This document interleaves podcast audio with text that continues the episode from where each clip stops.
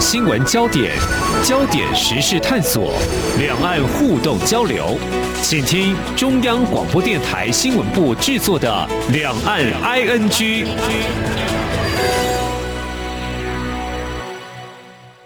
大家好，我是宛如，在今天七月十二号的节目当中呢，想跟大家来谈一个从上个星期一直到现在呢，哎，讨论非常热的一个中国民众日常生活相关的问题，就是中国的网约车巨头啊，滴滴出行最近呢要上了新闻版面，但过去好像比较多是出现像是乘客的安全事件问题，但现在呢，在新闻上面是看到了六月三十号。他们在美国的上市，那当然还有另外衍生出的各式各样严重的所谓中国官方认为违法违规搜集使用个人资讯的问题，所以呢，被中共有关部门责令下架整顿。那这一件事情当然也引起了一些中国民众对于个人资讯安全的焦虑。好，也看到了这几天的新闻哦，就是说呢，才十天的滴滴市值蒸发超过两百一十九亿美金啊，这个投资人是哀嚎一片啊。不过呢，这也连带影响说，有一些中国企业本来也想随着滴滴之后呢到美国上市，但这个计划就暂缓了。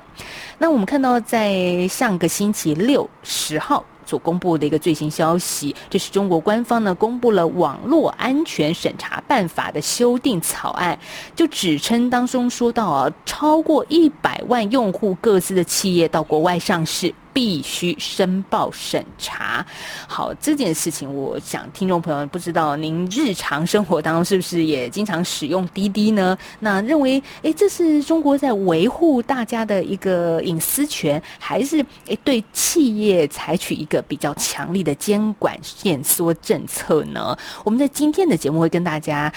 好好的聊一聊，那同时连连带附带一个跟这个相关这个网络安全资讯的问题哦，就是香港政府计划立法将起底形式化。什么叫起底呢？也就是如果台湾民众比较常、比较熟悉的字词啊，叫做肉搜嘛，人肉搜索。那港府呢就在法令当中建议了，触犯起底罪行，最高可以罚一百万港币，还有监禁五年。诶，这听起来有点严肃哦。那在上个星期，我们也看到像 Facebook 还有 Google 这些大型企业的亚洲互联网联盟啊，就表达对于这样子修例的一个关注。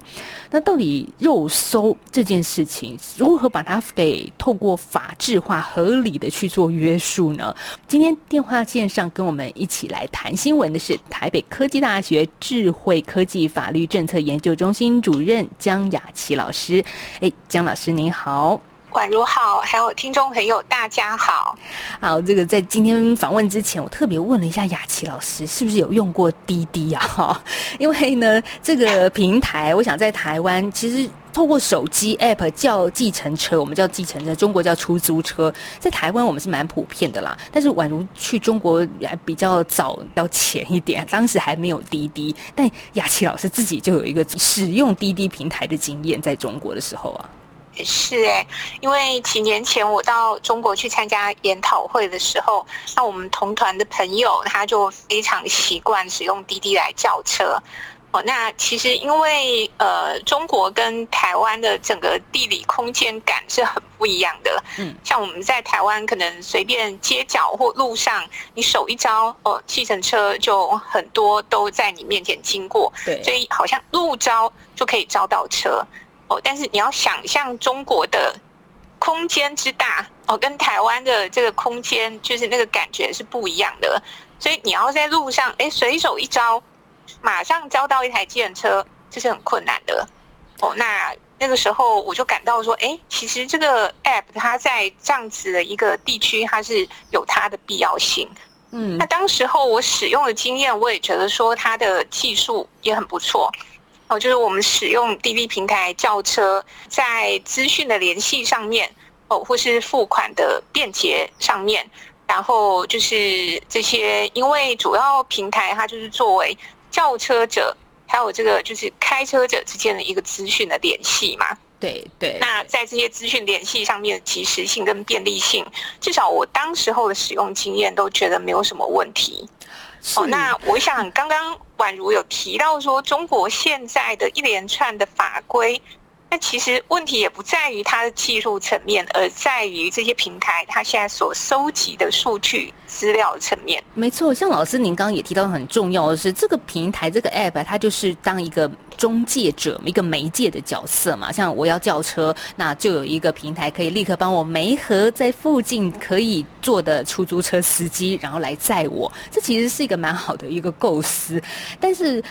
如果说到网络还有个人资讯使用的问题啊，像七月九号的时候，中国的网信办就是中国国家互联网信息办公室就发布一个公告，就说呢，呃，滴滴有二十五款的 App 存在严重违法违规收集使用个人信息的问题，被要求下架。所以，对使用者来说，我可能当时我觉得那是我的需求，我也愿意把我的资讯公开。可是现在好像这是一个很严肃的问题了。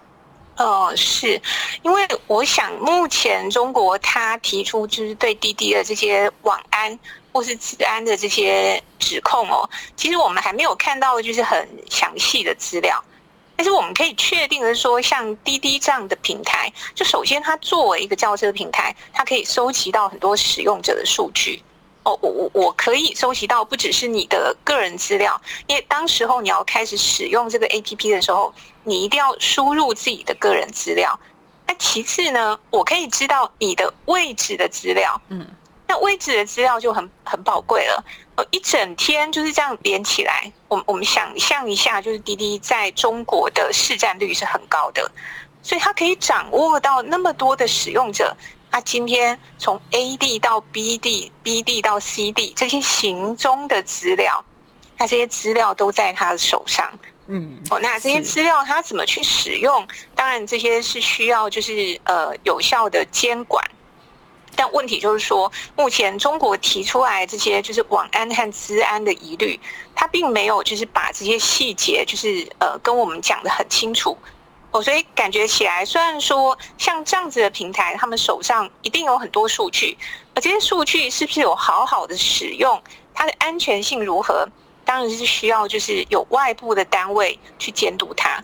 但是。目前为止，我们就是没有看到中国就是提出很明确的呃证据或是指控，让我们知道说到底滴滴它哪里就是出了问题，所以才会有很多朋友在猜说，是不是因为滴滴现在要到美国去做公开上市的动作，所以才会引发最近一连串的打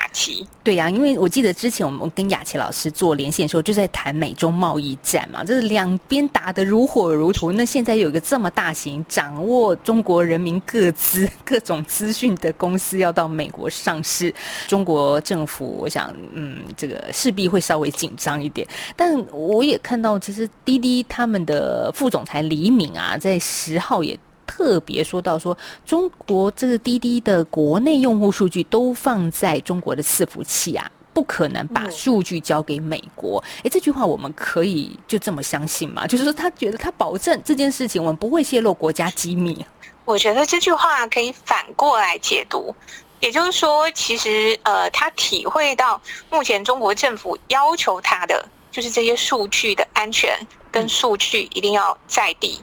哦，那其实刚刚婉如也有提到说，就是最近中国有修那个数据安全的法规嘛。那这个法规除了要求说，所有这些科技公司，它如果要到国外去上市的时候，它必须要通过一个网络安全的检查。那这个网络安全的检查，它包含什么？它包含说，你这些资料会不会就是在海外被偷走、被外泄、被损害？或是被非法的使用，那第二点呢，很重要，就是说会不会被外面境外的政府被影响、被控制，我会被他们就是恶意的操纵。你可以看到，就是这个规定的修正里面，就是对这些数据的掌握，然后担忧这些数据会不会被境外的政府、境外的势力所操纵、所控制。这是一个非常重要的重点，所以这也是为什么滴滴他在回应中国政府的这些指控的时候，他一再强调自己的数据一定会放在中国。但是这也就反过来表示说，中国政府现在就是认为说，你到海外去上市，那就有可能有这样的风险啊，所以我要来做一个安全的检验。是这样子的一个检验，我就又开始想到说，那是不是呃，就是到国外上市的公司，特别是中国企业啊，到中到国外去，都会有这样子面临严格审查，甚至就是就会造成一个类似国安的问题呢？那意思就是说，很多好，就算台湾好，台湾也有公司去国外上市啊，那那我们为什么没那么担心呢？我想现在中国就是他对呃境内就是这些本土的科技公司整个态度是转变的哦。如果宛如就是可能还有印象，之前阿里巴巴几年前不是也到美国去上市吗？嗯、对，二零一四年那个时候阿里巴巴到美国上市，对，二零一四年他去上市的时候，这是一个天大的消息，然后大家是把它认为说哇，这是阿里巴巴成功往前迈进一步的一个。重大里程碑嘛？是啊，但是怎么从二零一四年到二零二一年，哦，你到美国上市这件事情，不但不是里程碑，而且好像还是背负着什么数据的原罪哦，然后还不停的被认为说，哎，你可能有国家安全的问题呀，你可能有网安的问题呀，你可能有治安的疑虑啊，宛如你不觉得就是这个事情，就是几年来就是态度变化很大吗？对啊，我我其实一直也觉得说，比如说有个台湾的公司到国外上市，拓展国际版图，这应该让台湾人感到高兴的一件事情。但是您老师，你刚刚有举出阿里巴巴，你看马云，哎，从二零二零年高调抨击中国的金融监管制度之后，其实也就慢慢的 销声匿迹、沉寂下来。这是好像啊，这在中国要经营一个大型的企业，要拓展版图，这得。除了经营这个商业上的问题之外，当然还有国家的一个政策问题，这也是很重要的一环。这这真的，啊、而且就是近年来，中国政府对这些呃境内的科技大公司哦，之前当然是相当鼓励他们的成长，但是最近几年的态度有一些转变哦。那包括就是我们今天聊到的数据安全法。但也包括，就是之前好几次，呃，政府也用反垄断法，哦，然后还有一些呃方方面面的监管办法来管理这些，就是已经变得市占率很高的这些科技公司。那我想这件事情，滴滴就是在以中滴滴在中国的影响力，还有他现在想要去就是美国上市，就是受到很大的阻力。我们可以看到，就是未来想要去美国上市的这些科技公司，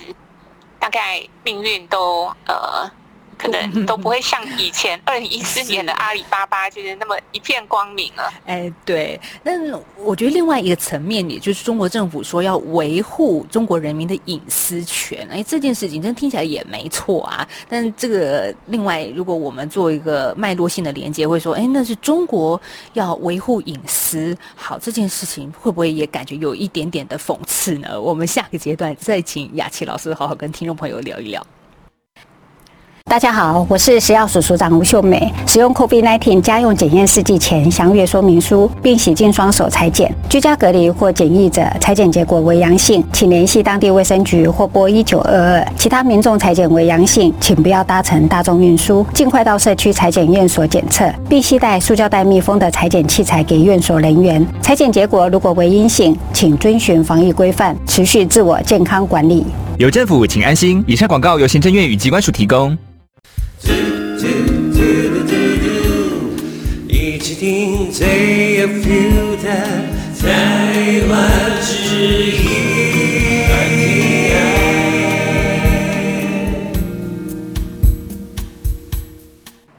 继续回到今天的两岸 ING 节目，我们访问到是台北科技大学智慧科技法律政策研究中心主任江雅琪老师。好，雅琪老师，这个维护隐私，我想这是大家现代的网络资讯人，我们现在每个人都在使用网络，每天的日常啊，这当然是很重要、很重要一个课题。但是中国政府说要保障他人民的隐私，这当然啊，这听起来我不晓得会不会。有有一点点的讽刺呢，因为我们也知道，在中国你上很多的网络，其实都有被监管监控嘛，就是它是一个呃，对官方而言是个透明的一个平台媒介。我想很多的大陆的朋友也都知道，只是现在他用这个说法来控管滴滴，还有控管一些大型的中国网络公司，这说得过去吗？宛如我刚刚就提到一个重点。那其实这些个人资料、这些资料和数据，它是掌握在国家的手上。哦，所以当政府说我要保护各资的时候，其实另外一方面，他就在保护他手上所有的这些数据的资料。那这其实是一体两面。那我们发现，就是在一些民主的国家，当然就是保护个人的资料，这些个人资料还是掌握在这些个人手上。但在中国的情况不一样啊，在中国就是应该没有什么所谓个人的资料，所有你的个人资料，国家都可以就是掌握，国家都可以用国家安全为理由就是来控制。哦，所以当政府说我要保护这些个人资料的时候，另外一层意义其实也在保护他手上所有的这些资料嘛。所以呃，虽然说像他表面上。会说是保护个人的资料，但是没有说的潜台词就是说，哎，我这些国家掌握的这些个资呢，嗯，这些科技公司是没有权利随便把它拿到海外去用。那海外的势力更不用想要来使用这些手上宝贵的这些数据的资料。嗯，因为其实中国政府他们近年这些科技公司手上掌握的这些使用者的数据资料是非常非常丰富的。听到中国政府要保护中国人民的各自不要被美国人运用，就突然觉得，嗯，这是一个听起来乍似有理，但是最后当背后的潜规则没有说出来的话语，更值得让人玩味。不过老师的研究也其实在这个欧洲国家，他们对于大型这种互联网网络企业公司还有数据资料处理的监管，其实对欧洲人来说，它也是一个。有高度的这种呃自我隐私权各种保护的法令去保护的，但是您可以看得出来，就是中国如果是不同体制、不同政体国家的概念是不一样的。是是是，当然他们好像法律表面上看起来是一样，哦，就是都有一个中央监管的机构，然后我的法律对这些数据的监管都很严格。然后我对科技公司的这些管控，还有就是对他们的这些市占率，都有一些法律，还有一些处分去对应。那可是话说回来，就是一个很大的重点，就是欧盟要保护的这些个人资料，它是希望把个人资料的掌控权还给个人。那中国现在所要保护的这些个人资料，问题就在于说，所有个人资料都是。在国家的手上，所以保护的个人资料，这个意义只在于说，哦，科技公司你不可以随便用，境外势力你不可以随便用，海外的其他的就是国家呢，其他的政府你不要想就是随便来使用这些中国使用者的资料，但是国家可不可以用？国家随时都可以用，哦，或者是说这些所有的资料根本就是国家手上也都。存的好好的，那所以在这一点上面就有根本性的不同哦。那这也让中国和欧盟，即使他们的这些严格的法规看起来表面上哎很相似，但实际上用起来那个效果和意义是完全不一样的。哎，所以老师您刚刚说，像欧盟他做一个。把隐私权回归到个人的身上，他怎么做呢？如果一样是要打车，好，就叫计程车，那我其实还是像国外 Uber 的平台嘛，我我其实还是会登录一些资料，但是怎么样去管控这些公司不滥用于我的资料呢？欧盟国家怎么做呢？欧盟国家它就是推出了一系列就是个人资料更新的保护的规则。哦，那我举一些例子，比如说过去我们上网站的时候，那其实很多网站它都会使用一些追踪器。哦，那会追踪就是我们上网这个 IP，可能下一个网站哦到了哪里，或者是我们点选的网页是哪一些网页，它会借这个追踪器来了解使用者的浏览的习惯。哦，那借此知道你的喜好，那他也可以借此来推波，就是比较容易成功卖给这个使用者的产品。对，哦，那我想宛如可能有一些经验，嗯、我自己是常常有啦，可能在某一些网页点了一个产品，那当下没有买，那这个产品的广告呢，就会跟着我到下面好几个网站，哦，那他他就会一直在那边诱惑我啊，什么时候真的要下单去买。对，那这些就是就是透过网络追踪器来追踪，就是我的数位的足迹哦。可是像这样子的行为，它并没有经过我的同意。那欧盟的法规呢，它就会要求以后这些网站，它在使用这些追踪个人资料的这些工具的时候，它必须要先取得使用者的同意，上网者的同意。哦，就是他会先询问，就是这些呃上网者的同意。那还有另外一个例子，比如说，呃，以前我们可能就是资料可能就在某个网站，那某个网站就是开始使用之后，如果你想要换到别的网站，这个时候就会很困难，因为你所有的资料你都要重新再来更新，重新建立一次。嗯，哦，那欧盟的法规它里面也有提到说，这个资料应该要让使用者可以带着走，可以打包。哦，那因为这些资料本身就是使用者的，那为什么就是变成说，好像他在这个网站建立了他的个人资料之后，反而他自己没有办法带走呢？哦，那其实很多很多就是资料被这些商业网站或是其他网站所使用的行为，都是为了网站本身的方便。但是在欧盟这些规则出来之后呢，那这些就是网络的经营者也好。哦，或是这些就是网站的本身就是经营者也好，他们都必须要就是更在乎这些使用者到底他有没有意愿来分享这些数位的足迹跟他的个人资料，必须要很明确的取得这些使用者的同意。嗯，那不能再随性的，哦，就当做就没有人在监管的时候，那到处放追踪器，那每一个使用者在网络上的数位足迹。无所遁逃，那这是我们所想要的吗？哦，我想大部分使用者都不乐见这种情况。是老师举的这个例子很好，因为我们现在上一些网站啊，其实大家可以特别去注意一下，它会有一些勾选项目，就是你是不是愿意怎样怎样怎样，等于是让你的权利隐私是不是要给予。再再多释放一些，这是要经过你的同意的，你有勾选才对方才能够使用它。不过我现在有遇到一个困难啊，就是有些网站啊，你不勾哦，它还不让你用，就变得好像真的是一个卖方市场。就是你你你就算你不想，可是你真的有时候要仰赖这个平台的话，你还是得勾它。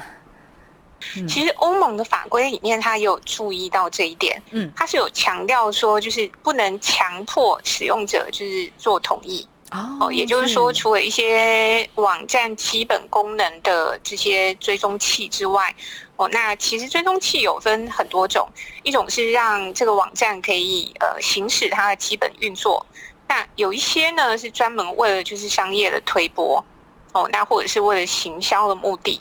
那像这些商业推播或行销的目的，这些追踪器呢，可能就不见得是使用者必要的。就是你要使用这个网站，就是那些追踪器如果没有发挥功能，也不会影响。嗯哦，嗯。那所以呢，欧盟它的法规里面，它就有强调说，取得这个使用者的同意，不能强迫这个使用者。那除了一些基本功能性的追踪器，必要的功能性的工具之外，其他任何就是带有行销目的的这些追踪器，它必须要就是很明确的取得使用者的同意，就是它不能把这个服务本身跟这个追踪器绑在一起。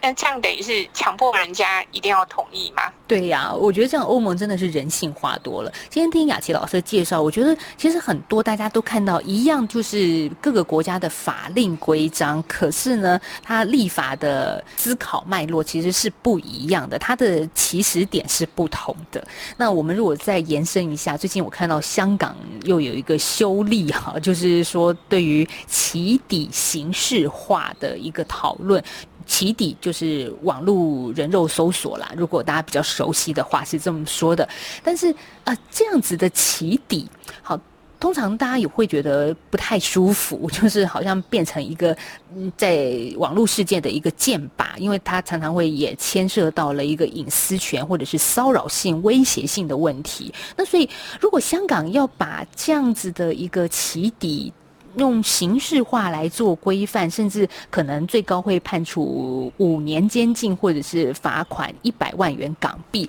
这听起来好像也没什么错啊，因为大家也不喜欢、不希望被起底、被肉搜吧？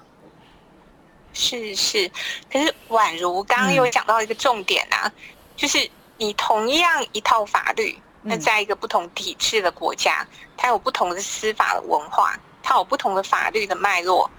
这就会出现很不一样的结果。那我以这个人肉搜索来讲，当然就是针对人肉搜索，就是可能引发一些网络霸凌的行为。那的确是需要法律，就是去保护这些受害人。哦，那但是香港今天就是推出了这个人肉搜搜索这个起底的这个处罚办法，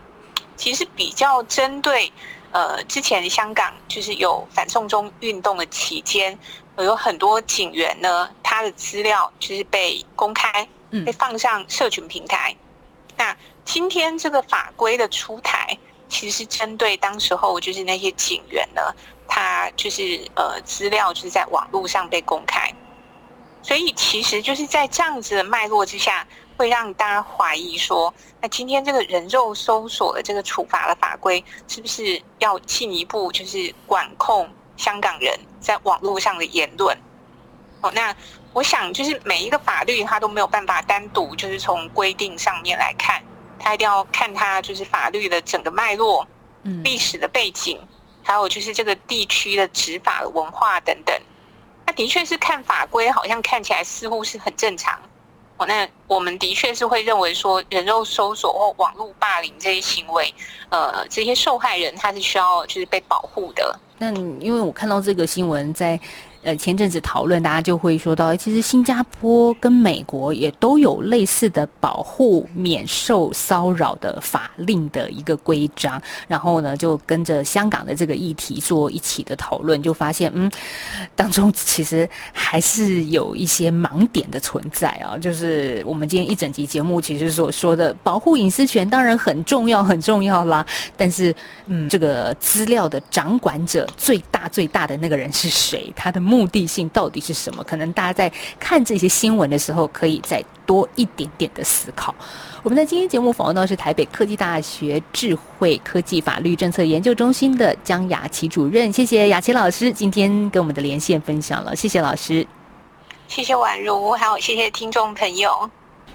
好，今天节目的最后，也就是抽奖的重头戏了。我们在七月九号上个星期五开放现场的 call in，请听众朋友聊聊听节目的想法，还有自己对于两岸关系未来的一个愿望。很感谢听众朋友，无论是在空中打电话进来，或者是在微信上留言，以及呢，在这个收音机旁锁定我们的节目，哎，真的非常的感动。那我们在今天最后呢，就要抽出三位的幸运听众朋友，可以得到我们在当天节目所秀出来的这个台湾原住民族设计师的防疫口罩。好，是哪三位听众呢？